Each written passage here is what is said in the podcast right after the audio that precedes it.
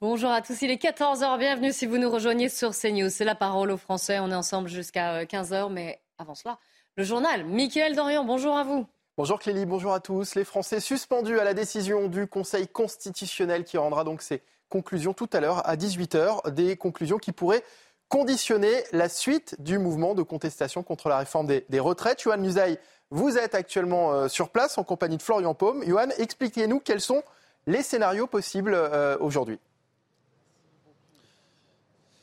Eh bien, trois possibilités euh, en réalité ici au Conseil constitutionnel. La première hypothèse, c'est une censure totale du texte. La plupart des experts s'accordent à dire que c'est un scénario assez improbable. Deuxième hypothèse, eh bien, c'est la validation totale de ce texte. Là non plus, ça n'est pas l'hypothèse privilégiée par euh, les experts. Les spécialistes de la Constitution estiment que l'hypothèse la plus vraisemblable est une censure partielle du texte. Qu'est-ce que ça signifie? Eh bien, selon eux, cela pourrait vouloir dire que les neuf sages réunis en ce moment juste derrière moi, pourrait par exemple valider le report de l'âge légal de départ à la retraite de 62 à 64 ans, la mesure phare de ce texte, donc celle qui cristallise euh, eh bien toutes les critiques de ses euh, opposants et euh, censurer quelques articles comme l'index senior ou encore le CDI longue carrière. Si c'est bien ce scénario qui est retenu par les sages, eh bien cela n'empêcherait donc pas Emmanuel Macron de pouvoir promulguer la loi. On nous dit dans son entourage qu'il souhaite aller vite le texte est donc validé dans sa grande partie, eh bien le chef de l'État pourrait la promulguer dans les prochains jours.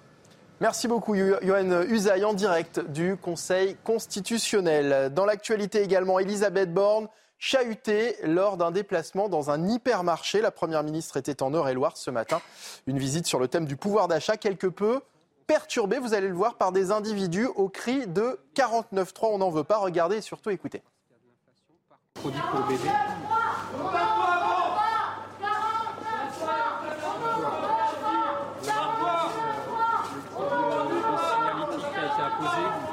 Trimestre anti-inflation sur euh, le rayon des couches, euh, qui est vraiment un produit qui a fortement augmenté parce que c'est, ça, a augmenté de entre 30 et 50% en un an. Pourquoi? Parce que c'est du papier, euh, le papier a beaucoup augmenté et surtout c'est fait avec de l'électricité et l'électricité elle-même est, est plus chère. Voilà, Elisabeth Borne, imperturbable, qui lors de cette visite a annoncé une augmentation du SMIC d'un peu plus de 2% au 1er mai. Pendant ce temps, Emmanuel et Brigitte Macron étaient à Notre-Dame de Paris. Le président de la République et son épouse se sont rendus sur le chantier de, la cathédrale à la veille du quatrième anniversaire de l'incendie.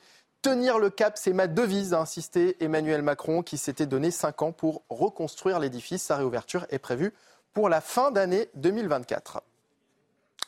Le Paris Saint-Germain soutient Christophe Galtier. L'entraîneur du PSG est accusé d'avoir eu des propos discriminatoires lors de son passage à l'OGC Nice. Christophe Galtier qui a annoncé en conférence de presse être particulièrement choqué par ces accusations. On l'écoute. Toute ma vie d'homme, de footballeur, puis d'entraîneur, a été guidée par le souci du partage et du bien vivre avec les autres. Je ne peux accepter que mon nom et ma famille soient salis de la sorte. J'ai donc décidé d'attaquer en justice quiconque porte atteinte à mon honneur. J'ai confiance en la justice de, notre, de mon pays. Je ne peux que me satisfaire de l'ouverture d'une enquête, je viens d'apprendre cela ce matin, afin de laisser travailler la justice en toute sérénité. Je n'apporterai pas d'autres commentaires à ce sujet. Et puis les corps de trois Italiens ont été retrouvés près de Tignes. Ils étaient portés disparus depuis hier après une avalanche à la frontière franco-italienne. Les victimes étaient âgées de 37, 39 et 44 ans. Seul le guide qui les accompagnait a survécu. Il est actuellement hospitalisé. Dimanche déjà, six personnes avaient perdu la vie dans une autre avalanche en Haute-Savoie. C'est la fin de ce journal. Euh, la parole aux Français à présent, la suite en compagnie de Clélie Mathias et de ses invités. Merci Mickaël, on se retrouve à 15h pour le grand journal de l'après-midi. La parole aux Français, je vous rappelle que vous aussi, si vous souhaitez intervenir, témoigner, nous envoyer des photos, des vidéos, c'est possible. Témoin au pluriel, hein, at cnews.fr, écrivez-nous euh, un mail. Merci beaucoup par avance. Alors, nous allons parler Sujet très varié aujourd'hui, un peu comme, comme d'habitude. Évidemment, on va revenir sur, euh, sur les manifestations, les mobilisations contre la réforme des retraites, puisqu'on attend bien sûr cette décision du Conseil constitutionnel. Les euh, neuf sages sont réunis. Ils doivent donner une réponse sur ce texte d'ici la fin de journée, vers, euh, vers 18h a priori, si tout va bien, bien sûr. Nous sommes en ligne. David Pariante, vous êtes vice-président de l'association Arcade Rivoli. Bonjour à vous et merci d'être en direct avec vous. On va parler des, manifestations et surtout des conséquences qu'elles ont pu avoir sur les, commerces parisiens, mais également euh, dans la France entière d'ailleurs. Je suis accompagnée en plateau de Thomas Carpellini, juriste. Bonjour. Bonjour. J'accueille pour la première fois dans la parole au français Guillaume Perrault. J'en suis ravie d'ailleurs, rédacteur en chef au Figaro. Bonjour. Soyez le bienvenu. Vous allez voir, c'est très euh, sympathique. Merci, Kelly. Et le débat est ouvert aussi avec Eric euh, Doric-Maten du service économie de CNews. David Pariante, déjà racontez-nous ce qui s'est passé hier rue de Rivoli, puisque vous représentez représentez l'association Arcade Rivoli. Euh, est-ce qu'il y a eu beaucoup de dégâts le long de cette artère? Elle est longue, hein, euh, la rue de Rivoli à Paris, pour ceux qui ne connaissent pas la capitale. Mais quel est le, quel est le bilan que l'on peut tirer de la journée d'hier? Alors, le bilan qu'on peut tirer de la journée d'hier, c'est que sur notre tronçon, c'est-à-dire au niveau des arcades entre la Concorde et la rue du Louvre, ça a été relativement euh, calme. Je dis bien ça avec des guillemets. C'est-à-dire, on a réussi à rester ouvert, même s'il y avait très peu d'activité les cortèges se sont euh, relativement euh, bien passés. Euh, comparé à d'autres journées de manifestation où il y avait des poubelles brûlées, etc., où il y avait plus de dégâts. Donc sur notre tronçon, ça s'est plutôt normalement passé.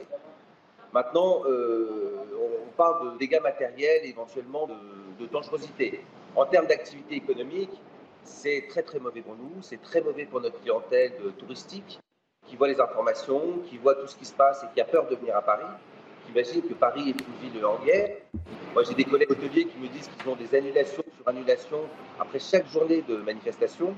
Donc, les conséquences économiques euh, sur la fréquentation sont vraiment euh, très graves. En revanche, sur notre tronçon, en termes de dégâts matériels, on a été un petit peu épargné. Quelle a été la pire journée de manifestation pour vous sur votre tronçon? Parce qu'encore une fois, vous dites, voilà, sur votre tronçon, vous avez été épargné. Parce que je sais qu'un peu plus loin, on va dire au niveau de l'hôtel de ville jusqu'à la place de la Bastille, c'était d'ailleurs la fin du cortège. Ça a été un peu beaucoup plus tendu et il y a eu des, euh, vitrines euh, brisées, taguées. Euh, mm. Nous, je pense que c'était il y a 15 jours, quand les poubelles étaient encore en grève, où justement il y avait beaucoup de poubelles brûlées. beaucoup de manifestants euh, s'amuser à brûler les poubelles. Donc là, on a dû fermer en urgence de peur que nos magasins brûlent.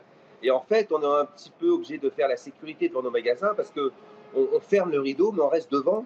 Parce que si on commence à brûler des poubelles et que le feu prend dans les magasins, c'est très très dangereux pour nous, pour nos salariés, pour les habitants des immeubles. La dangerosité des poubelles dehors avec les poubelles qui brûlent, c'était quelque chose de très, euh, très grave pour nous. Hmm. En termes de chiffre, d'affaires, parce que ça fait trois mois que cette mobilisation, on se souvient, la première manifestation, c'était le 19 janvier. On va avoir peut-être un épilogue, on ne sait pas trop. Hein. on, verra avec le, ce qu'en dit le, Conseil des constitutionnels ce soir. Mais, mais quel est, en, trois mois de manifestation qui étaient hebdomadaires, quel est l'impact pour vous? Vous en parliez d'une de, baisse de fréquentation. Est-ce que vous arrivez à avoir un chiffre global sur le, sur le chiffre d'affaires des commerçants que vous représentez? Bah, on peut, pour le moment, les remontées d'informations G, elles sont un petit peu variées, mais en général, ce qui s'est passé, c'est que au début, quand les gens pensaient que la mobilisation allait durer euh, une fois ou deux fois, les gens fermaient pour pas euh, prendre de risques et pour euh, même pas prendre de risques pour le personnel, les problèmes de transport, etc. Par la suite, au bout de deux, trois fois, bah, il faut quand même ouvrir. On ne peut pas fermer une fois par semaine des commerces tels que les nôtres. Et là, ce qui me fait très très peur en termes de chiffre d'affaires, c'est les conséquences que ça va avoir. Parce que le début de la saison, c'est Pâques. Donc là, en fait, le chiffre d'affaires peut-être qu'on a prévu sur le mois d'avril par rapport à Pâques risque d'être euh, fortement endommagé parce que les gens annulent. Les gens voient des images comme ça et annulent leur voyage à Paris. Ils préfèrent aller dans des capitales européennes où euh, on peut se promener euh, tranquillement, où on peut s'asseoir à une terrasse de café pas se sentir en danger en se promenant dans des lieux touristiques. En danger, c'est-à-dire que les touristes qui viennent vous voir là, les, euh, ceux qui sont quand même encore là et, qui sont dans vos magasins, ils vous disent mais on a peur de ce qui se passe, des informations, vraiment? Ah oui, il y en a qui ont peur. Ah oui, les familles, les familles ont peur. Euh, oui, bien sûr, les images, vous savez, vous êtes journaliste, vous savez que les images euh, sont fortes. Donc, une famille qui doit venir passer 4 jours, 5 jours à Paris, bah, s'ils sont avec des enfants, si c'est des gens relativement tranquilles, ils n'ont pas envie d'arriver au Louvre et de voir qu'il y a des manifestations, qu'il y a de la violence, qu'il y, a des, qu'il y a des incendies. C'est assez logique. Donc il faudrait vraiment que, en ce qui nous concerne, que ça s'arrête. Euh, en termes d'image et en termes de fermeture de magasins et en termes de perte de chiffre d'affaires pour qu'on puisse démarrer notre saison. Alors, une question pour vous. Oui, pardon Allez-y. Sachant que, pour revenir un petit, peu un petit peu en arrière, mais on est toujours dedans, après la période Covid, euh, on se, comment vous dire, on se remet pas d'une période Covid en, un an d'activité. Donc on est, on est en, en, convalescence encore par rapport à nos commerces. On a des PGE à rembourser. L'activité touristique euh, était sur la bonne voie de reprise, mais là, euh, là ça, nous, ça nous met un stop euh, tout de suite par rapport à notre reprise, et toutes nos entreprises sont toujours fragiles par rapport au remboursement du PGE et par rapport aux pertes de trésorerie dues au Covid. Oui, c'est-à-dire que ça s'accumule avec d'autres d'autres problèmes et d'autres périodes qui ont été un peu tendues. Vous n'avez pas évoqué les gilets jaunes, mais je pense que vous les avez à l'esprit. Voilà. Vous une, une, question d'Éric de Ritmaten avec nous. Est-ce que vous avez le sentiment d'être soutenu par, par la mairie ou par la chambre de commerce? Parce qu'on a l'impression finalement que on laisse faire, on laisse aller, ça se multiplie chaque euh, jeudi, j'allais dire, à la même heure. Et, ou mardi. Euh, ou mardi, là c'était mardi, c'est ça Non, là c'était jeudi, ah, mais... Euh, et donc voilà, est-ce que est-ce que c'est pas un peu à laisser faire parce qu'on n'ose pas surtout lever le petit doigt contre ces voyous? Ah oui, ah non, mais le, soutien, il n'y a, aucun soutien. La seule chose, on a juste un passage, ce qui est normal, euh, la veille d'une manifestation, il y a la police qui passe pour nous signaler le parcours et nous demander de prendre des mesures adéquates euh, pour nous sécuriser. Mais la mairie, euh, rien du tout. La mairie a même, avec sa gestion du problème des poubelles, a même aggravé la situation en proposant des, en laissant comme ça des poubelles que les, les gens mettaient du feu pour, s'amuser. Donc non, non, non, la mairie, bah, rien du tout, même pas une lettre, même pas un coup de fil, rien. vous n'êtes pas du tout en contact avec, la, avec les, la municipalité Alors vous n'êtes pas loin en plus, hein, de... géographiquement. Et euh, c'est pas pour ça qu'il y a énormément de communication et qu'il y a énormément de dialogue de leurs parents. Mm, mm. Je peux vous dire, on les nous, avec notre association, on les a rencontrés une seule fois. Il était prévu d'autres rencontres, etc. Euh, ça s'est arrêté là. On les a rencontrés pendant le Covid et depuis, euh, il n'y a, pas, a pas énormément de dialogue. Et puis surtout, c'est très souvent, il n'y a pas beaucoup de visibilité sur les mesures à prendre de leur part. Hmm. Euh, une question de Thomas Carpellini. Oui, euh, dans l'inconscient collectif, vous savez, la rue de Rivoli, c'est un peu les beaux quartiers de Paris. C'est les boutiques de luxe, c'est euh, tout ce qui ramène un peu d'argent, qui est un petit peu le glam, le fashion. On a vu que lors de la dernière manifestation, le siège d'LVMH avait attaqué. Est-ce que vous avez aussi le sentiment d'être visé, d'être agressé, d'être caillassé parce que vous représentez cette économie un petit peu du tourisme, du tourisme de luxe sur la rue de Rivoli et que finalement oui, on est en plein centre de Paris, en plus. Entre, Exactement. L'allée longue, je le disais, entre mm. la Concorde, mm. en passant devant le Louvre jusqu'à la place de la Bastille. C'est, tout le centre, tout le cœur mm. historique même de, Paris. Euh, je ne sais, pas, c'est une question intéressante que vous posez. Euh, c'est clair que la Samaritaine et LVMH, hélas, ont été touchés. Bon, nous, à titre euh, d'association, on est complètement solidaires d'eux parce que c'est, ce sont des, des, symboles de l'excellence française et nous, on est euh, ravis de leur installation et de leur, euh, de leur rayonnement aussi bien à Paris qu'à travers le monde. Mais nous, je, pense qu'on est, on est vraiment euh, on est, on est sur un parcours qui, est, qui est en concorde et, et Châtelet, obligatoirement, on est visé parce qu'on est en face du loup. Mais je ne sais pas si le côté luxe est vraiment ce qui nous touche le plus. Hmm. On le dit parce que souvent on a parlé des manifestants qui étaient anticapitalistes et qui, euh, d'ailleurs, on le voit sur certains tags, hein, mm. euh, qui, visent a priori euh, beaucoup les établissements bancaires. Bah, et on a pu voir des slogans de ce type-là. Mm. Les, petites boutiques de souvenirs, on n'est pas des grands capitalistes. Hein, on, est, des petits commerçants, c'est souvent des affaires familiales, etc. C'est quand même, on, est, on est sur du petit commerce. Hein. D'ailleurs, on nous le reproche souvent. Il y a des gens qui aimeraient qu'il n'y ait que des, que des bijouteries de luxe ou des produits très très chers dans cette zone. Nous repousse souvent même d'exister encore sur ces arcades parce qu'on est des, petits commerces, mais euh, on reste quand même des, petits commerçants. Ce n'est pas le grand capital. Hein. Alors, une, question de Guillaume Perrault pour vous. Oui, moi j'aurais une question. Ou une remarque d'ailleurs. J'ai une question à mon tour pour Monsieur Pariante, euh, que j'ai écouté avec attention. Est-ce qu'il sait euh, si dans dans les autres capitales européennes, quand il y a des manifestations, on a le sentiment que ça prend un tour moins dramatique et que les pouvoirs publics ont plus à cœur, sacralisent moins le droit de grève. Chez nous, il y a une il y a une espèce d'absolu du droit de grève et tous les autres droits, le droit à la sécurité, le droit à la propriété, le droit d'aller et venir, le droit au travail des commerçants, ne sont mhm. pas vraiment au cœur des préoccupations des autorités publiques. Mon sentiment personnel, c'est que quand il y a, ça arrive moins souvent, mais ça arrive quand même un peu, quand il y a des manifestations à Londres, à Berlin, à Rome, euh, la situation est moins extrême. Est-ce qu'à votre connaissance, je ne sais pas si vous avez peut-être des, des, contacts avec des collègues euh, commerçants dans d'autres euh, métropoles d'Europe, est-ce que vous avez l'impression que leurs droits sont mieux défendus dans ce genre de situation? Hmm. Hmm. J'ai des contacts avec des, collègues espagnols qui, eux, alors déjà, ils sont un petit peu surpris de, de, l'ampleur de la mobilisation par rapport à la réforme qui était prévue. Parce que eux, ils ne voient pas, bon, passer de 62 à 64 ans, ça ne leur paraît pas euh, euh, justifier une, telle euh, révolution. Alors, bon, ils ne connaissent pas obligatoirement le contexte politique en France, mais ce que j'ai, alors d'un point de vue un petit peu cynique, vous savez que les autres capitales européennes, à chaque fois que la France baissent, eh ben, eux augmentent. Parce que mm. le tourisme se reporte mathématiquement, surtout avec les touristes qui viennent des États-Unis ou d'Asie ou du Moyen-Orient. Ils peuvent reporter leur destination de France, d'Espagne ou d'Italie s'ils sentent que les choses vont plus ou moins bien dans une capitale. Donc eux sont, sont assez, assez, assez sceptiques par rapport à notre situation, un petit peu taquins, je dois vous dire, ils en, ils en profitent un petit peu, mais euh, je pense que des manifestations avec autant d'ampleur euh, dans des endroits aussi euh, stratégiques et historiques qu'à Paris, il n'y a, qu'à Paris que ça se passe. Moi, je n'ai pas, pas souvenir avec des collègues ou en Espagne ou en Italie que ça soit passé comme ça. Oui, c'est le côté French Touch euh, également. Hein. On, est, on, est, aussi connu pour ça. C'est l'exception française dont c'est pas ce qu'elle a de plus sympathique. Euh, je rebondis, David Parian, sur ce que vous disiez. Vous disiez, mais nous, on est des petits commerçants. On a, souvent, ce sont des affaires familiales, des, petits beaux. Et puis, euh, certains les ont fait fructuer. Et puis, eux aussi, ils ont une fin de carrière. Eux aussi, ils envisagent peut-être la retraite. Toutefois, ces, ces manifestations et ces manifestants que vous voyez passer, est-ce que vous les comprenez dans leurs revendications?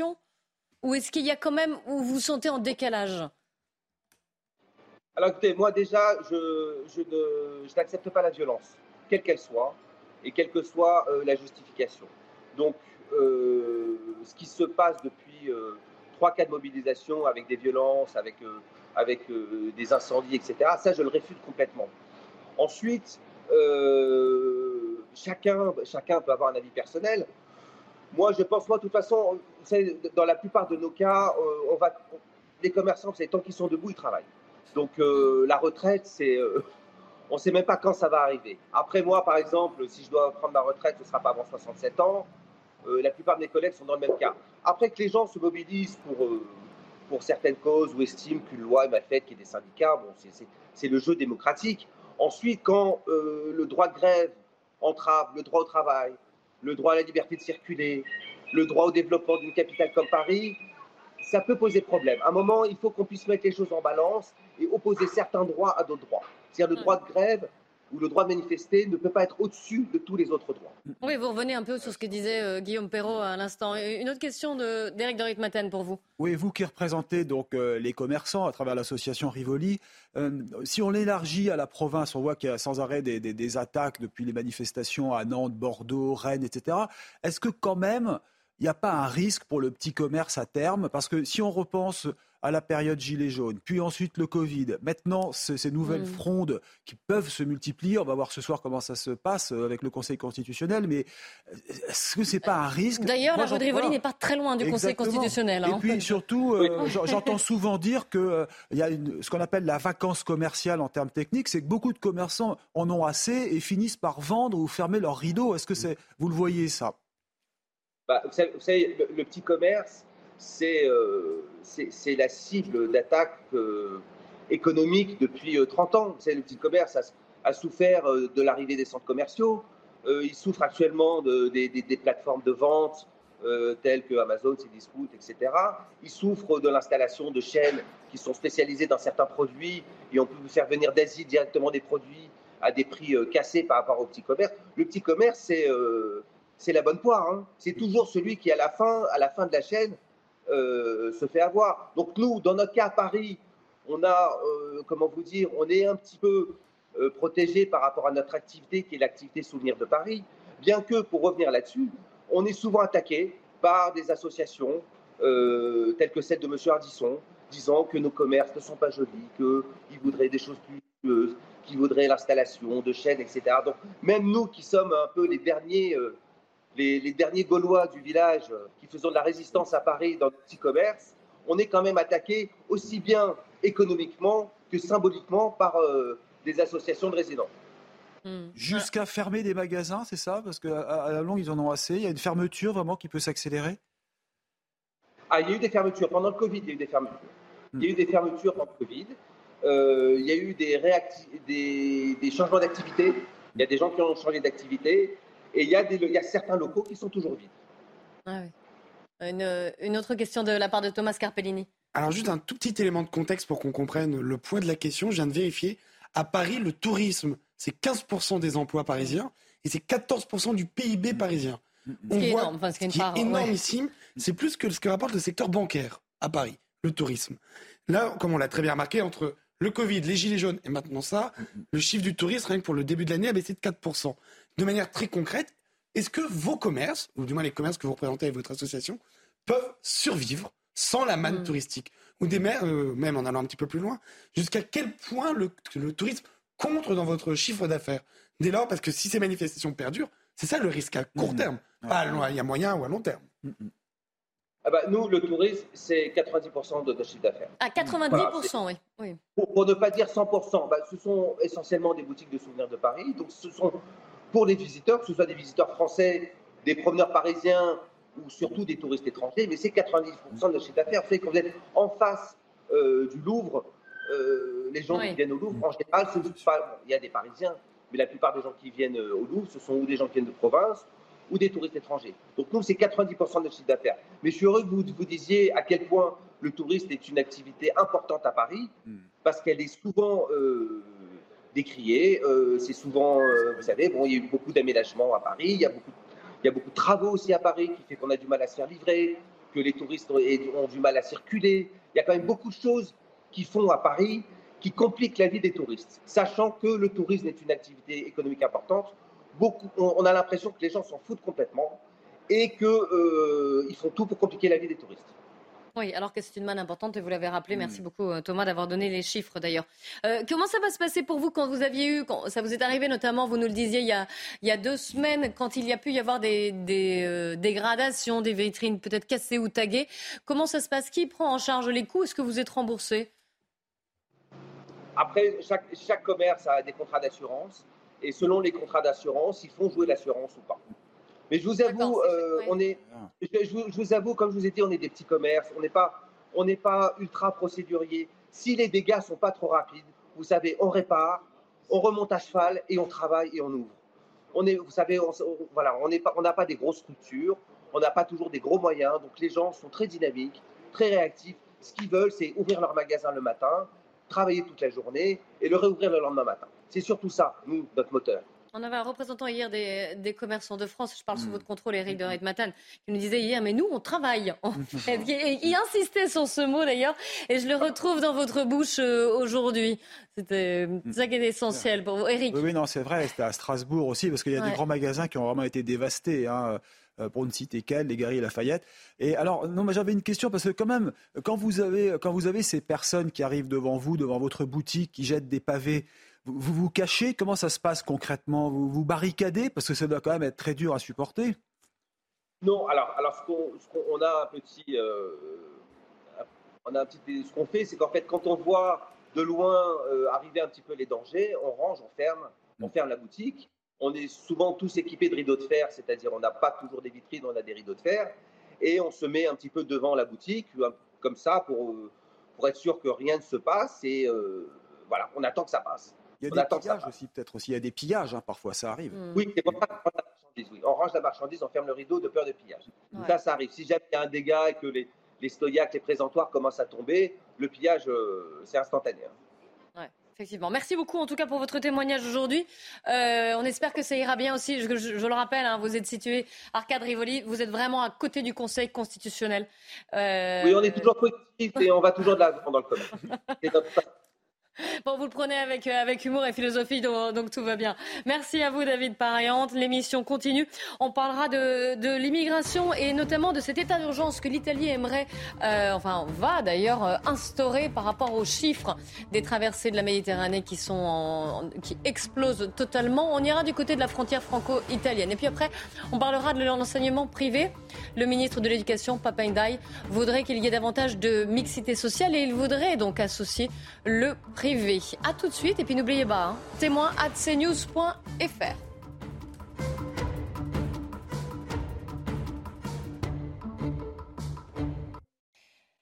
CNews, il est 14h30, on commence par le Flash Info, Somaya Labidi. Nouveau rebondissement dans l'affaire du double meurtre de Leslie et Kevin, ce couple des Deux-Sèvres dont les corps ont été retrouvés à Prague en mars dernier. Deux individus ont été interpellés ce mercredi et ont été placés en garde à vue par les gendarmes de la section de recherche de Poitiers. Christophe Galtier, profondément choqué par les propos discriminatoires qu'on lui prête, l'entraîneur du PSG s'est défendu lors d'une conférence de presse à la mi-journée. Accusé d'avoir tenu des propos discriminatoires lors de son passage à l'OGC Nice, le coach a reçu tout le soutien de son club, le PSG. En parallèle, une enquête préliminaire est ouverte pour des soupçons de discrimination fondés sur une prétendue race ou l'appartenance à une religion. Et puis l'inflation a atteint 5,7% au mois de mars, soit un peu plus que les prévisions de l'INSEE. Une inflation portée principalement par l'envolée des prix des produits alimentaires. Euh, sur un an, ces prix ont continué d'accélérer, grimpant de 15,9% au mois de mars. Le taux d'inflation devrait toutefois refluer à 5% d'ici le mois de juin. La parole aux Français. Je vous rappelle que vous, si vous pouvez témoigner, témoin au pluriel at cnews.fr. Notre voisin italien se prépare à instituer pour six mois l'état d'urgence migratoire sur l'ensemble du territoire. Alors, il faut dire aussi que le gouvernement de Meloni avait prémis euh, la fermeté sur ce sujet. Il faut dire que l'Italie fait face depuis le début de l'année à un nombre croissant de migrants qui débarquent sur ses côtes depuis euh, la Méditerranée, notamment depuis la Tunisie.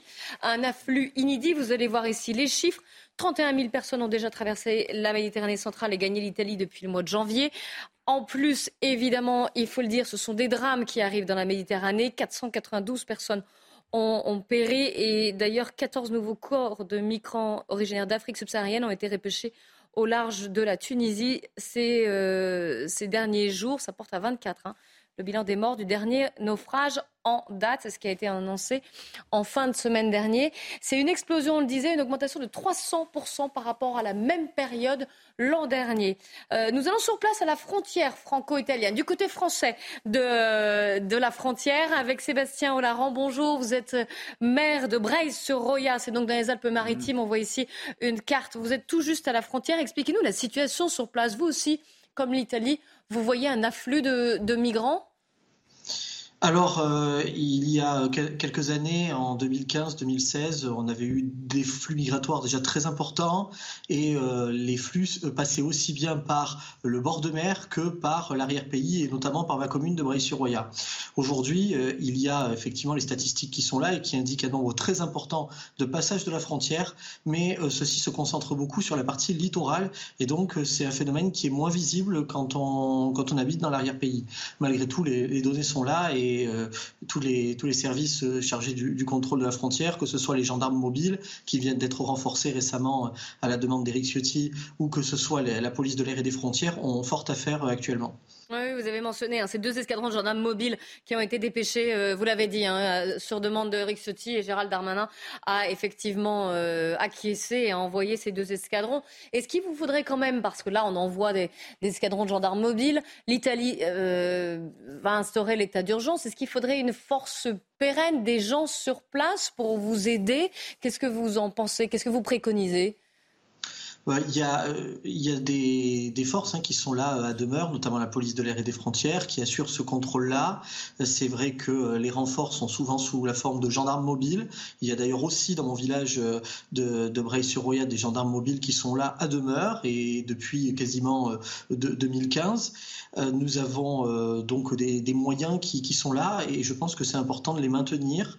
je pense aussi que c'est important de maintenir des dispositifs souples, mobiles, parce que euh, on voit bien que euh, les points de contrôle fixes sont assez facilement contournés et euh, les, flux migratoires ont, diminué dans la vallée de la Roya depuis que les, forces de, l'ordre se sont adaptées au passage et, ont évolué leurs points de contrôle. Mmh. Une, question pour vous euh, de Guillaume Perrault. Plutôt une remarque. Ou une remarque alors, c'est possible aussi. Euh, il me semble que état d'urgence, c'est une expression qui n'a pas le même sens mm. en Italie et chez nous. Alors je vais le donner si vous voulez le sens. Hein. Ça permet de débloquer des fonds, d'accélérer les procédures d'accueil par la désignation de structures d'hébergement dans l'intégralité du, territoire italien. C'est ça. Donc, ils arrivent sur l'île de Lampedusa. C'est ça. Donc c'est une volonté de s'organiser au plan logistique et matériel pour faire face à un afflux de migrants. Mais vous avez raison de le préciser. En France, hein. quand on dit état d'urgence, c'est on donne des nouveaux moyens à la, à la police. Euh, mm. c'est pas du tout la loi sur l'état d'urgence. Donc c'est pas du tout euh, l'expression euh, peut, peut, être trompeuse. Mm. Une remarque de base, c'est que euh, Monsieur le maire me démentira pas, je crois. La coalition qui est au pouvoir en, en Italie, les Italiens disent qu'elle est de centre droit, qu'elle réunit. Oui, c'est l'expression consacrée en Italie. L'expression consacrée en Italie. Euh, qu'elle réunit pas seulement le parti de Mme Meloni, mais ce qui reste de Forza Italia et la Ligue, et qu'ils ont reçu un, mandat très clair du suffrage universel pour être plus fermes que, leurs euh, prédécesseurs sur la question de l'immigration. tout, le monde, tout le monde le sait. Et notamment vis-à-vis de l'Europe aussi, d'affirmer leur point de vue. D'affirmer leur point de vue et aussi de, s'affirmer vis-à-vis des Français, parce qu'ils considèrent que les Français, les autorités françaises, les regardent de haut de longue date. Et il y a une susceptibilité italienne à l'égard de la France que souvent les Français ne mesurent pas. Parce que pour beaucoup d'Italiens, la France n'est pas un pays étranger comme les autres. Ils ont un intérêt particulier pour nous et ils s'énervent d'être regardés avec une espèce de paternalisme, ou en tout cas c'est leur perception des choses de longue date par, euh, par beaucoup de, Français. Et donc, ce que je voulais dire, c'est que ce gouvernement italien, il faut quand même voir qu'il est, il est, est entre deux feux. Il est d'un côté soumis aux critiques permanentes d'associations, d'ONG, d'une grande partie de la presse euh, internationale qui l'accusent de violer les droits euh, des migrants, mais il est au contraire accusé par une partie de sa base mmh. de mettre trop d'eau dans son vin de faire trop de compromis mmh. et de rompre avec ses engagements de campagne. Donc il est en train de naviguer entre ces deux eaux, si j'ose dire, et on va voir s'il arrive. Il y a cette tension, comme dans tous les pays d'Europe, mmh. entre le, principe de la démocratie, c'est-à-dire que les élus, bah, ils sont là pour relayer la demande de fermeté qui leur arrive de l'opinion, et puis les principes euh, de l'état de droit. Il y a une tension entre les deux qui est très forte. Oui, ouais, et puis une tension humanitaire aussi, bien sûr, parce qu'on l'a dit, c'est la Méditerranée, il y a des naufrages. C'est ce que j'entendais par état de droit. Exactement, oui, c'est pour ça. Je précisais. Oui, Thomas Carpellini. Moi, j'aurais plutôt une question pour le maire. Mhm. On a vu le lendemain de l'annonce de Mélanie, sa cote de popularité, selon la presse italienne, a augmenté de 6%. On a vu que dans ça votre... Euh, correspond à ce que vient de dire euh, Perrault. On voit également que dans votre région, je viens de regarder, il y a au moins, j'ai pas vérifié, vérifié, trois députés du Rassemblement national.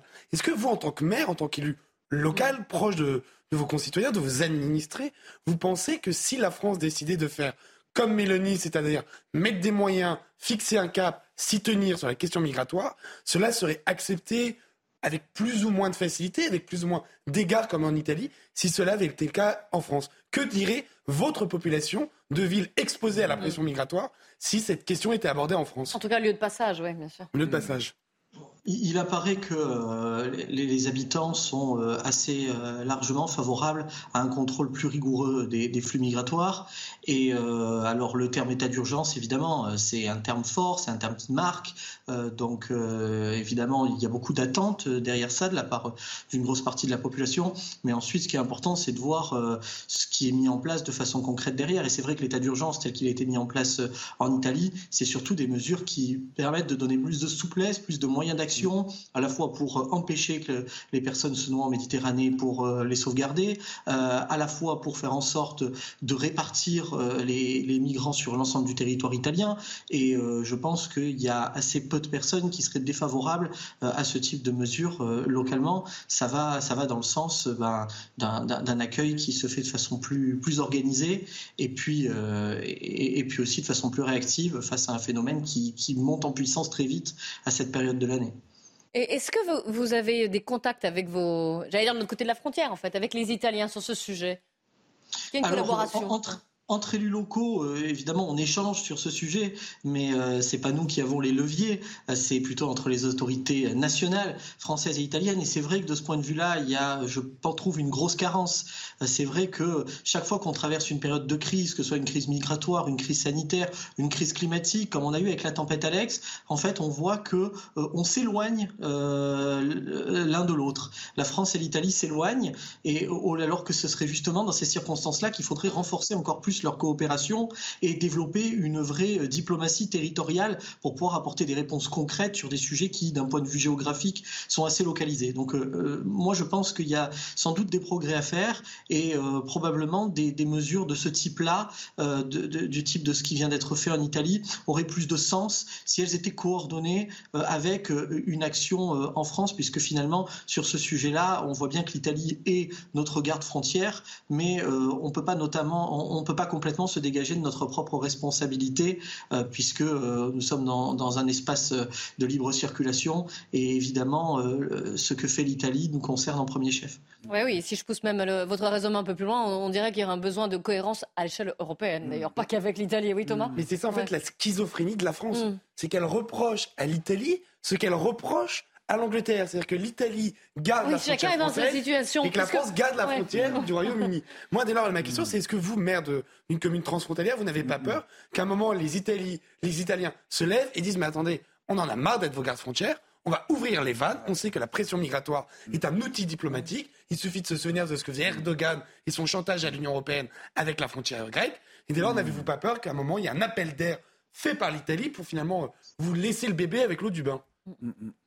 Bah, on, s'inquiète toujours évidemment de ce, type de crise diplomatique qui aurait euh, de, fortes conséquences dans des zones transfrontalières comme la nôtre où on a vraiment intérêt à travailler ensemble au quotidien. Et on a connu plusieurs épisodes euh, à l'époque où euh, il y avait eu le précédent gouvernement avec le mouvement 5 étoiles et, la Ligue du Nord. Aujourd'hui, avec l'élection du nouveau gouvernement récemment, on a eu d'autres difficultés diplomatiques et localement, ça, ça se fait également ressentir. Donc évidemment, évidemment, euh, on, souhaite que ce soit une situation qui ne se reproduise pas.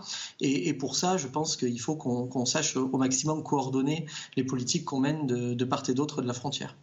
Éric de C'est une question juste d'intérêt euh, que je vous pose. Vous avez sûrement, vous, euh, des, filières qui passent directement par la frontière, pas du tout par, par la mer. Enfin, une fois qu'ils sont arrivés en Italie, parce que Menton, qui est pas loin de chez vous, a toujours été réputé pour être une passoire. à l'époque, même quand il y avait des frontières physiques, on passait par un sentier. Je me souviens, j'avais lu des reportages intéressants.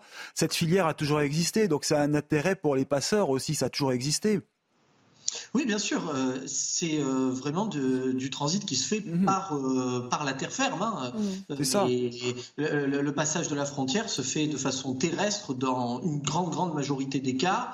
Il y en a aussi, bien sûr, qui tentent la, la, traversée par la mer. Et, d'ailleurs, mon village, qui est un village de, de, moyenne montagne, on va dire, à, une certaine époque, 2015, 2016, 2017, était confronté à des flux très importants, donc qui cherchaient à contourner les contrôles qui étaient très forts sur la partie littoral sur Menton et les collines mentonnaises, pour, euh, en passant par euh, la vallée de la Roya et, la vallée de la Bévéra. Entre-temps, bien sûr, il y a eu beaucoup d'événements, notamment les, contrôles qui ont été renforcés euh, sur l'ensemble de la frontière, du linéaire de frontière des Alpes-Maritimes, et en particulier dans la Roya. Mais après, bien sûr, la crise sanitaire, puis la tempête Alex qui a dévasté la vallée de la Roya. Et tout ça fait qu'aujourd'hui, on n'a plus tellement de flux qui passent par chez nous. Mais ils passent très largement de façon terrestre. Et donc, oui, il y a des des passeurs. Il y en a régulièrement qui se font arrêter. Il y a eu, si j'en crois la presse locale, pas plus tard que ce matin, une voiture d'un passeur qui s'est renversée avec, je crois, six personnes à bord, mmh. six clandestins qui, qui, qui, faisait, auxquels il faisait passer la frontière illégalement. Donc oui, bien sûr, il y a tout un tas de réseaux de, passeurs. Je parle des, passeurs, ceux qui se font payer. On a eu aussi des mmh. sujets de passeurs associatifs. Ça, c'est encore un autre, un autre sujet. Mais euh, mmh. il, y, a des actions très fermes, je pense, à mener contre, contre les passeurs qui, euh, qui en plus, s'enrichissent sur, euh, sur la misère de, de ces personnes. associatifs, vous voulez dire des associations qui aident à faire passer les clandestins? Oui, ça, ça, a posé beaucoup de difficultés par le passé. Il y a eu beaucoup de sujets, dans la vallée de la Roya en particulier. Euh, donc, c'est effectivement des, des, phénomènes auxquels on a assisté. Euh, bon, il y, a, il y, a, eu des évolutions législatives, notamment euh, du, de la part du Conseil constitutionnel. Donc, bon, voilà, on laisse la justice faire son travail de ce point de vue-là. Conseil constitutionnel qui ne s'exprime pas que sur les retraites. C'est important de le mentionner euh, aujourd'hui. Une dernière question de Guillaume Perrault.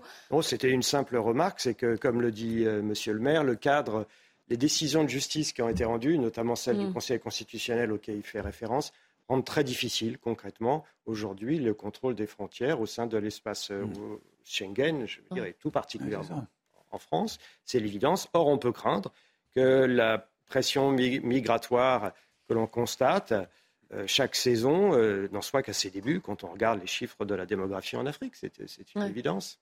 Merci beaucoup en tout cas euh, Sébastien Hollande d'avoir euh, d'avoir témoigné euh, sur CNews et de nous avoir expliqué la situation bien sûr à Bray-sur-Roya. Merci encore à vous. On va changer de sujet. On va parler de l'éducation, on va parler de mixité sociale, de l'école. Deux actualités à ce sujet. Déjà le ministre de l'Éducation Papendiaï discute en ce moment avec les représentants des établissements privés sous contrat en vue d'aboutir à un protocole. Euh, pour qu'il y ait davantage donc, de mixité sociale dans les établissements privés sous contrat. Et puis, euh, parallèlement, cette semaine, euh, il y a une proposition de loi qui vise à conditionner les subventions à des critères de mixité. Elle a été déposée en, milieu de, de, semaine, Philippe Delorme, bonjour. Vous êtes secrétaire général du secrétariat général de l'enseignement catholique.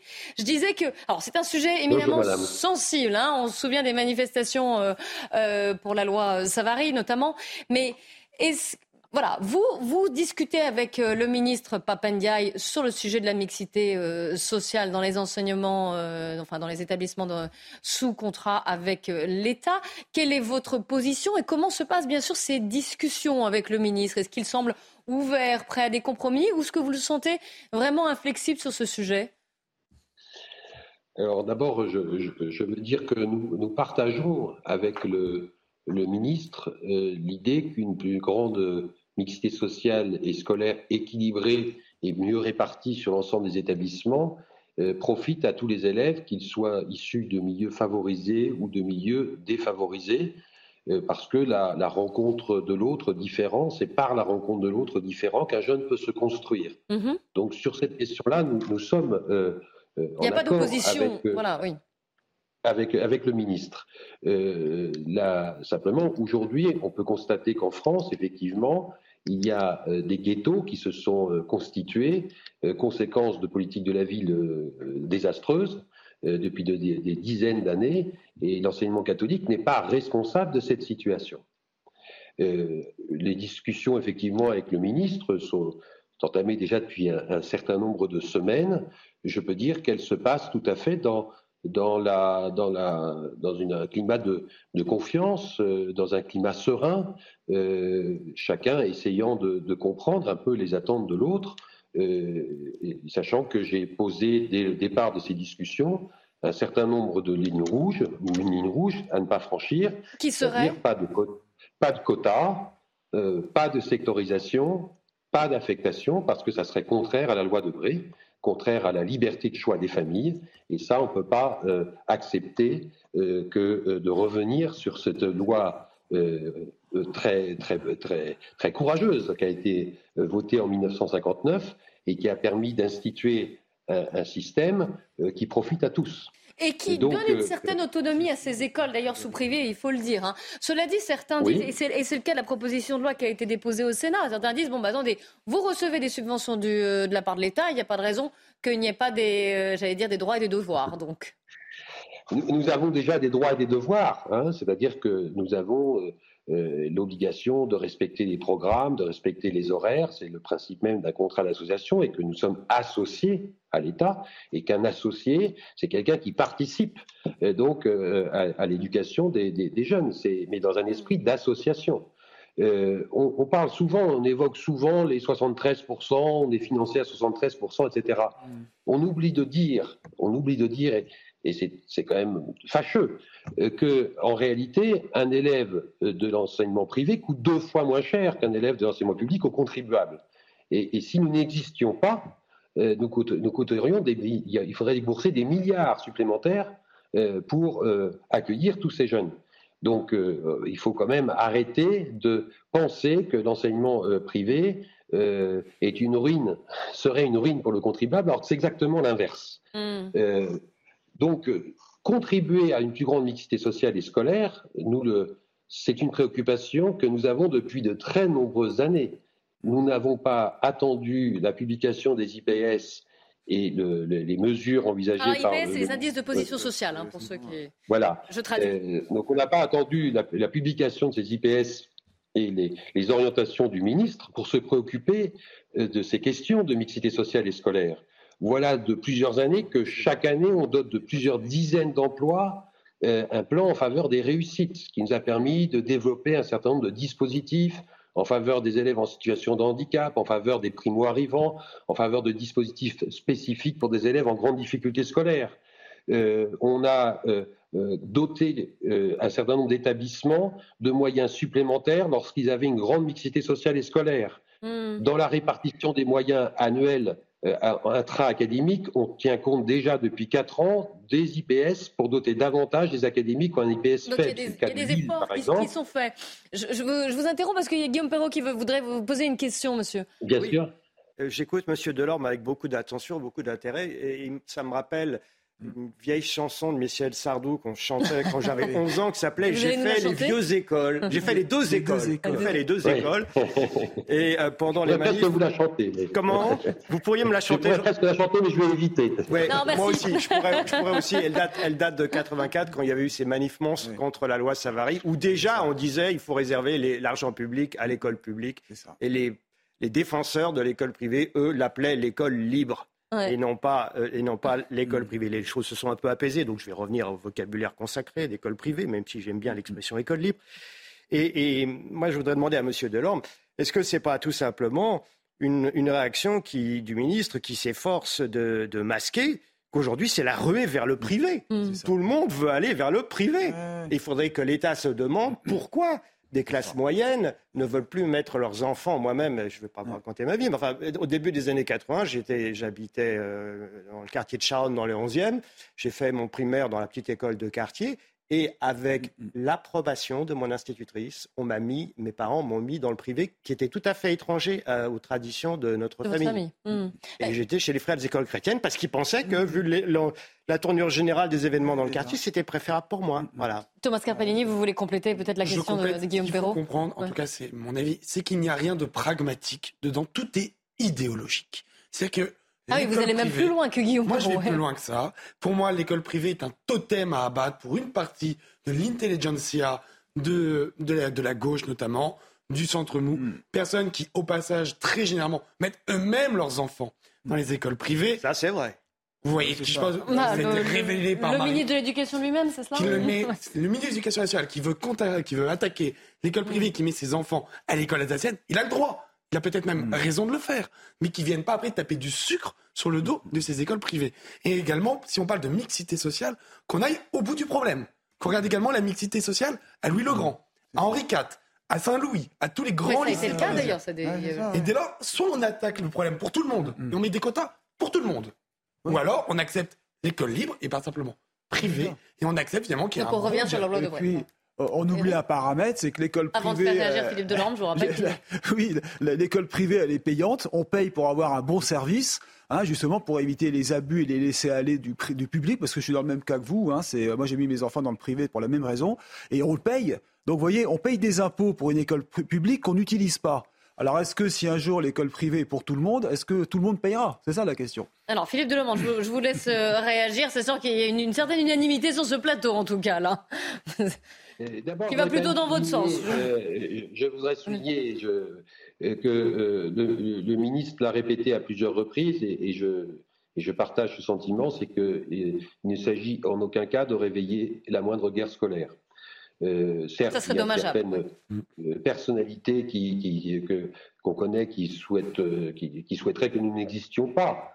ça, ça a toujours existé, ça continuera à exister, mais ce n'est pas le cas du ministre. Et je crois que véritablement, il y a un enjeu quand même de société.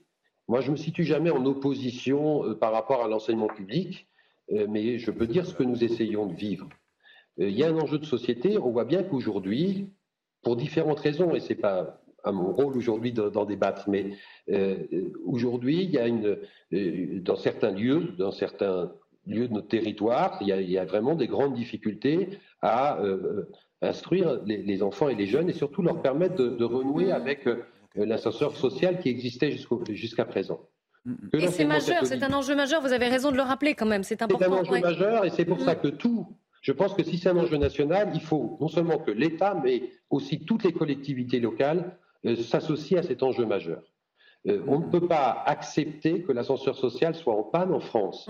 Et l'enseignement catholique, par sa vocation euh, et par son projet, doit être attentif aux plus pauvres et aux plus fragiles, et doit être capable d'accueillir à la fois les élèves d'un niveau d'excellent niveau qui ont beaucoup de facilité, mais aussi les plus fragiles et, les plus faibles. Quand on regarde l'histoire de l'enseignement catholique et des congrégations religieuses, mm, mm. Euh, les fondateurs de ces congrégations sont, sont d'abord tournés vers les populations les plus fragiles, les plus exclues, les plus en difficulté.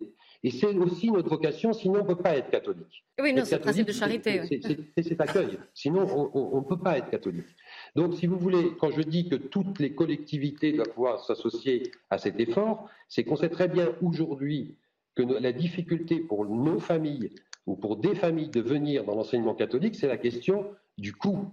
Bah on sait jouer sur la contribution des familles. Vous savez, en dehors de, l'île de France ou de grandes métropoles, on a mm. des, dans beaucoup de régions de France, la contribution des familles se situe à un niveau extrêmement faible, euh, qui peut aller à 20 euros par mois. En revanche, tout ce qui concerne les frais euh, au périphériques, notamment la restauration, mm. n'est pas ou que très rarement subventionné. Donc ce serait un des leviers pour agir finalement. Ce serait les coûts et notamment les, les, coûts comme la ce choix. C'est ça le problème, c'est qu'il faudrait que les familles puissent exercer un véritable choix. Or, les familles les plus modestes ne peuvent pas exercer ce choix parce que quand elles quittent l'enseignement public, elles perdent les aides sociales en venant chez nous. Et ça, ça doit être euh, un problème qui doit être réglé. Il faut que les collectivités locales, ça ne mm. leur coûtera rien, puisqu'elles payent déjà pour les enfants du public, qui sont dans le public. Si ces enfants-là viennent chez nous, eh bien, ça ne leur coûtera pas plus d'argent, mais c'est une question de justice sociale et de, de non-discrimination entre des enfants et des jeunes. Et j'imagine que ce mm. sujet de, discussion et ce point en particulier est abordé entre, entre mm. vous et les autres représentants. D'ailleurs, vous n'êtes pas le seul hein, à discuter avec le, ministre de l'Éducation nationale. Un grand merci à vous, hein, Philippe Denorme, d'avoir témoigné, nous avoir expliqué aussi l'enjeu de ces, discussions. C'est la fin de cette émission. Merci à vous de l'avoir suivi. Merci, également à mes invités euh, en plateau. On se retrouve dans un instant pour le grand journal de l'après-midi sur CNews.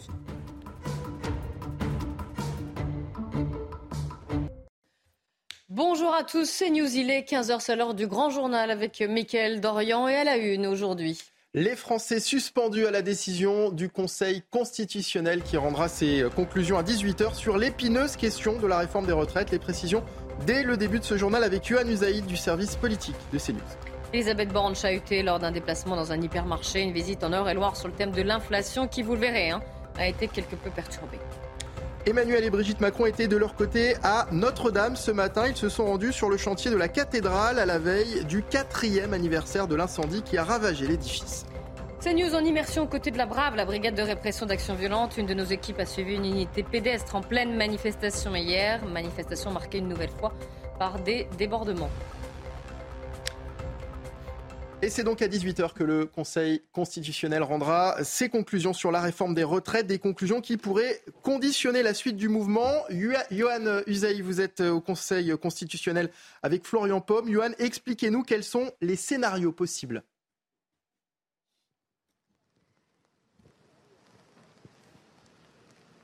Est-ce que vous nous entendez? Eh bien, trois possibilités euh, en réalité. Le premier scénario, c'est une censure totale du texte. Euh, la plupart des experts s'accordent à dire que c'est assez invraisemblable.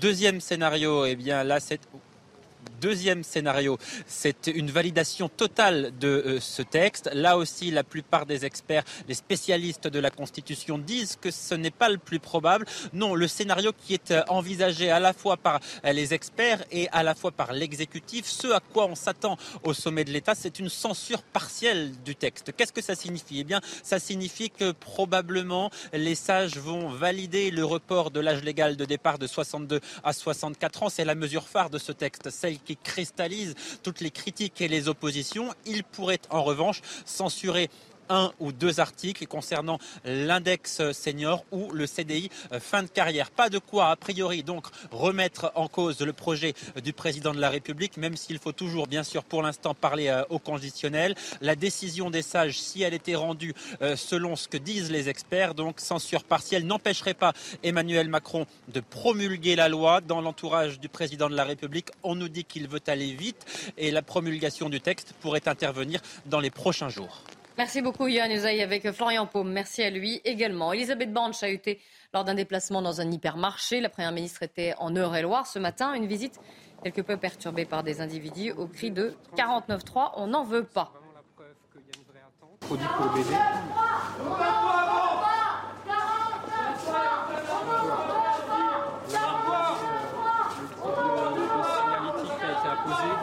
Trimestre anti-inflation sur euh, le rayon des couches, euh, qui est vraiment un produit qui a fortement augmenté parce que c'est, ça, a augmenté de entre 30 et 50% en un an. Pourquoi?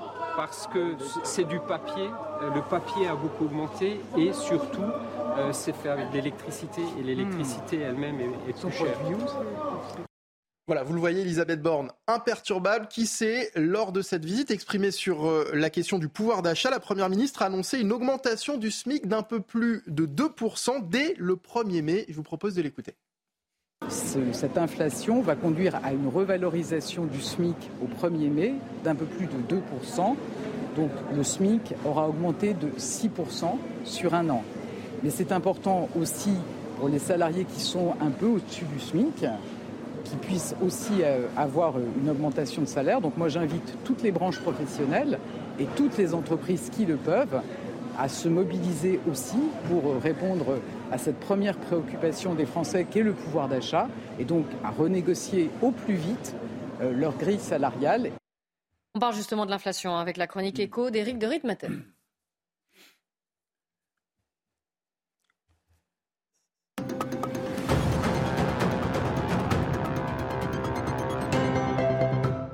5,7% de hausse de prix, c'est le chiffre définitif pour le mois de mars publié par l'INSEE.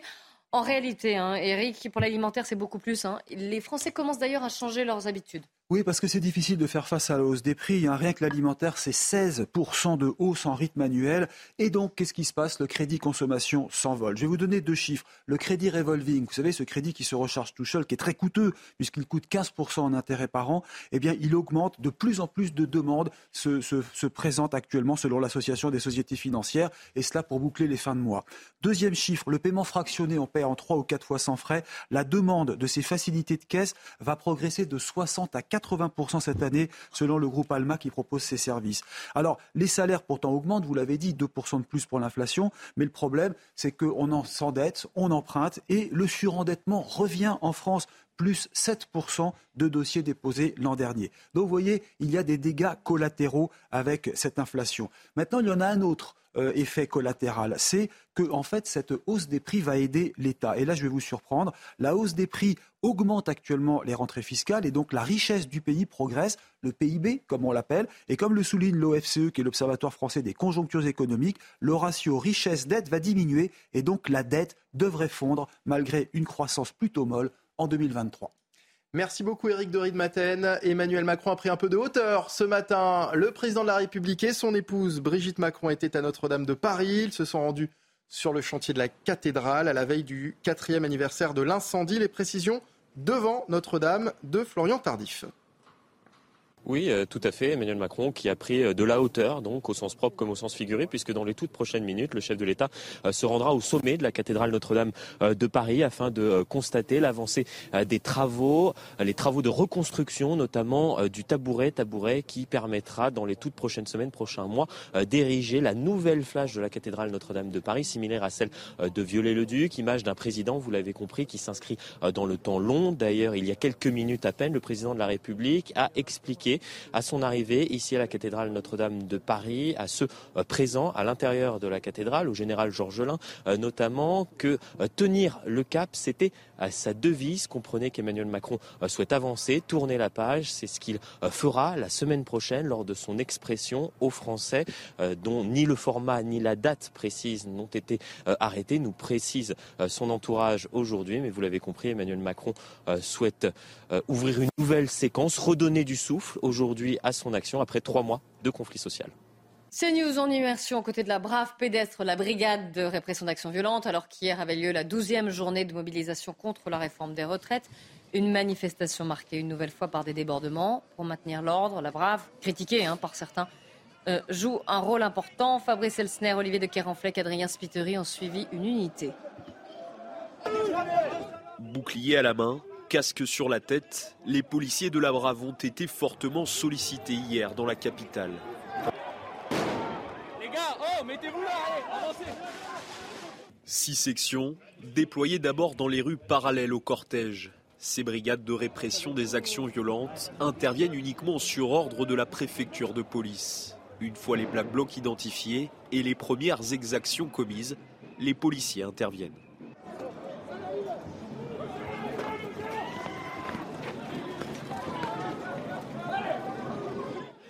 Objectif diviser la nébuleuse en tête du cortège et procéder à des interpellations ciblées.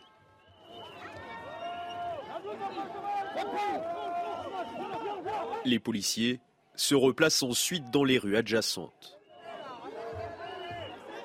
Autre mission, venir en aide aux CRS ou gendarmes en difficulté en procédant à des bons offensifs.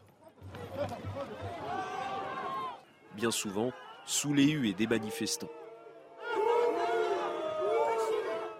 Pris pour cible, plusieurs membres de ces unités ont été blessés hier.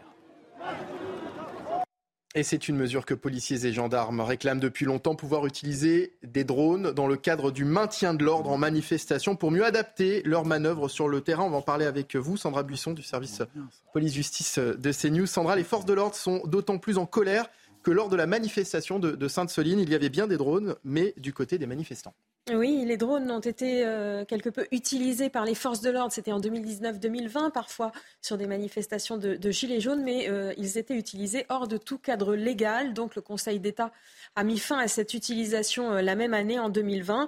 Et depuis, eh bien, le gouvernement a fait passer une nouvelle loi en décembre 2021 L'année dernière, le Conseil constitutionnel a quasi validé intégralement cette loi, à l'exception euh, que les drones ne pourront pas être utilisés par la police municipale et ne pourront pas être autorisés en urgence pour euh, encadrer les manifestations.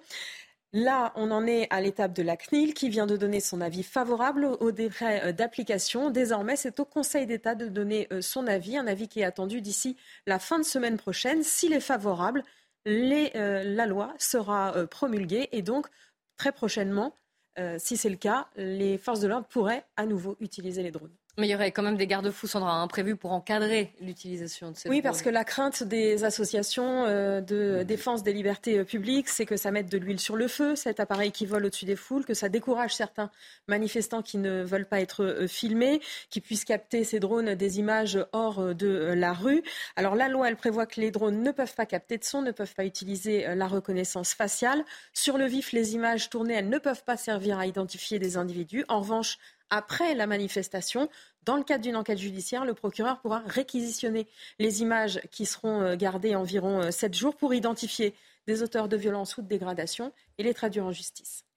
Merci, merci, beaucoup Sandra Buisson. L'actualité internationale à présent avec Carole Diman. L'Italie a déclaré cette semaine l'état d'urgence migratoire alors que 3000 migrants sont arrivés le week-end dernier et plus de 30 000 depuis le début de l'année. Ce dossier s'est invité, Harold, aux réunions du Fonds monétaire international à Washington, où l'on se penche sur l'état catastrophique de la Tunisie. Et c'est aujourd'hui que la Tunisie saura si elle obtiendra un prêt de 2 milliards de dollars pour empêcher son économie de s'effondrer. Le président tunisien Kais Sayed refuse qu'on lui impose des restrictions choc en Europe. La première ministre italienne, Giorgia Meloni, propose d'accorder à la Tunisie ce prêt sans condition, car elle redoute que si l'économie tunisienne s'effondrait, les migrants arriveraient encore plus nombreux, comme ce qu'on voyait, vers les côtes italiennes à partir des côtes libyennes et surtout tunisiennes. Et c'est en ce début de semaine qu'un décret sur les migrants a été promulgué en Italie, instaurant une urgence migratoire. Cela aggravera les peines pour les trafiquants et les, les organisateurs comme les pilotes des bateaux de migrants. C'était un peu controversé en Italie. Le décret créerait aussi une voie pour l'immigration licite. On distinguerait bien les licites des illicites, car l'Italie perd 150 000 habitants par an ces dernières années. Giorgia Meloni navigue entre ces deux exigences, mais clairement, l'arrêt des traversées depuis la Tunisie est sa priorité. Merci beaucoup, Harold Iman. Le Paris Saint-Germain soutient Christophe Galtier, l'entraîneur du PSG, est accusé d'avoir eu des propos discriminatoires lors de son passage à l'OGC Nice. Christophe Galtier qui a annoncé en conférence de presse être particulièrement choqué par ces accusations. Toute ma vie d'homme, de footballeur, puis d'entraîneur, a été éditée par le souci du partage et du bien vivre avec les autres. Je ne peux accepter que mon nom et ma famille soient sali de la sorte. J'ai donc décidé d'attaquer en justice quiconque porte atteinte à mon honneur. J'ai confiance en la justice de, notre, de mon pays. Je ne peux que me satisfaire de l'ouverture d'une enquête, je viens d'apprendre cela ce matin, afin de laisser travailler la justice en toute sérénité. Je n'apporterai pas d'autres commentaires à ce sujet. Et on termine avec la chronique sport de Loïc Pertuisé avec Nice qui s'est déplacé sur la, pelouse de Bâle hier en quart de finale aller de l'Europa Conference League. Votre programme avec Groupe Verlaine. Installation photovoltaïque pour réduire vos factures d'électricité. Groupe Verlaine, connectons nos énergies. Oh la reprise Oh, le but Oh le chef-d'œuvre Un éclair de génie digne des plus grandes soirées européennes. To be honest, I had no idea what I was doing. it just came and I saw my opportunity and took it. D'un doublé avant la pause, son premier en Coupe d'Europe, Terem Moffi a illuminé la soirée niçoise sans pour autant permettre aux Aiglons de s'imposer. Nice a pourtant su faire preuve de caractère quand il le fallait, après l'ouverture du score puis l'égalisation baloise. Je suis très heureux de voir euh, le groupe euh, touché et déçu de venir faire un, match nul à l'extérieur en quart de finale de Coupe d'Europe. Ça montre que la mentalité est, très bonne, que les joueurs ont envie de réussir de grandes choses. Mais les hommes de Didier Digard ont aussi fait preuve de bien trop d'attentisme pour espérer mieux qu'un match nul. 25 premières minutes léthargiques, puis un retour des vestiaires raté, ponctué à chaque fois d'un but encaissé. Il y a un peu de, de déception. On avait les armes pour faire mieux, on l'a pas fait. Il y a un match retour chez nous devant notre public ce sera le moment justement de, régler les détails qui, euh, qui n'ont pas été aujourd'hui. La semaine prochaine, il ne faudra pas attendre d'être dans les cordes pour riposter, sous peine de laisser passer une occasion en or de disputer une première demi-finale de Coupe d'Europe. C'était votre programme avec Groupe Verlaine. Isolation par l'extérieur avec aide de l'État. Groupe Verlaine, connectons nos énergies. C'est la fin de ce grand journal de l'après-midi. Merci beaucoup, Michael Dorian. Dans un instant, le débat qui reprend. Nelly Denac et ses invités pour 90 minutes info. Et nous sommes à moins de 3 heures désormais de la décision très attendue du Conseil constitutionnel sur la réforme des retraites. Vous le savez, trois scénarios possibles. On en discute, on en débat sur CNews. Tout de suite, 90 minutes info avec Nelly Denac.